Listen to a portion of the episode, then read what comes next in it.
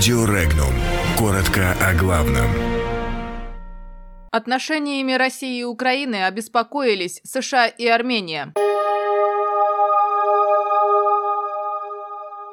В Раде грядет бой за закон об украинизации. Минск в поисках альтернативы российской нефти. В Латвии суд одобрил уничтожение образования на русском языке.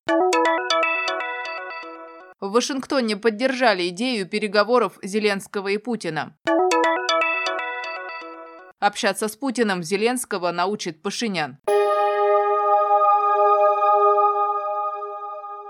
Депутат Верховной Рады Украины, глава Комитета по вопросам культуры и духовности Николай Княжицкий приглашает сограждан 25 апреля прибыть в Раду и поддержать принятие нового закона о языке, который также в обществе называют законом об украинизации. Он не пояснил, как конкретно посторонние люди могут попасть в Раду, ведь парламент Украины – строго охраняемый объект. Напомним, основная интрига с законом о тотальной украинизации заключается в том, успеет ли его принять Верховная Рада, пока действует действующим президентом страны остается Петр Порошенко.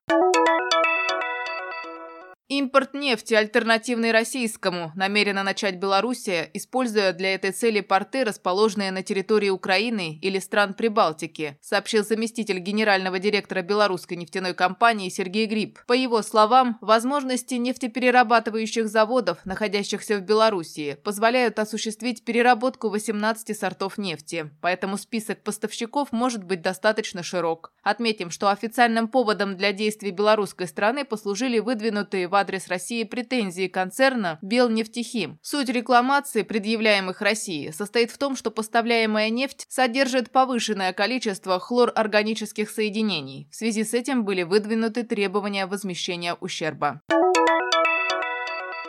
Конституционный суд Латвии накануне признал решение перевода всего образования в школах на государственный латышский язык законным и соответствующим Конституции. Из решения суда следует, что Конвенция о защите нацменьшинств, согласно которой любой человек имеет право изучать родной язык, не регламентирует, в каком объеме государство должно реализовать данное право, в связи с чем руководство страны оставляет за собой право решать данный вопрос. В Совфеде России уже заявили о возможности подачи иска в Европейский суд по по правам человека в связи с вынесенным решением Конституционного суда Латвии.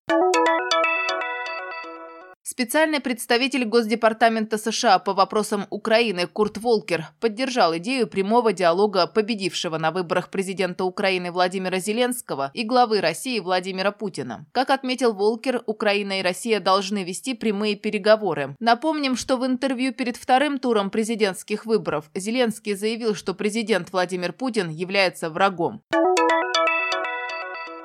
Зеленскому будет несложно выстраивать отношения с президентом России Владимиром Путиным. Об этом заявил премьер-министр Армении Никол Пашинян. По словам Пашиняна, тут есть условия. Если быть прямым, честным, без подвохов, не будет трудно. Просто нужно прямо и честно общаться. По словам Пашиняна, этот совет касается не только общения с президентом России, но и любой человек оценит, если собеседник не пытается его в чем-то обмануть, в чем-то лукавить, искажать что-то.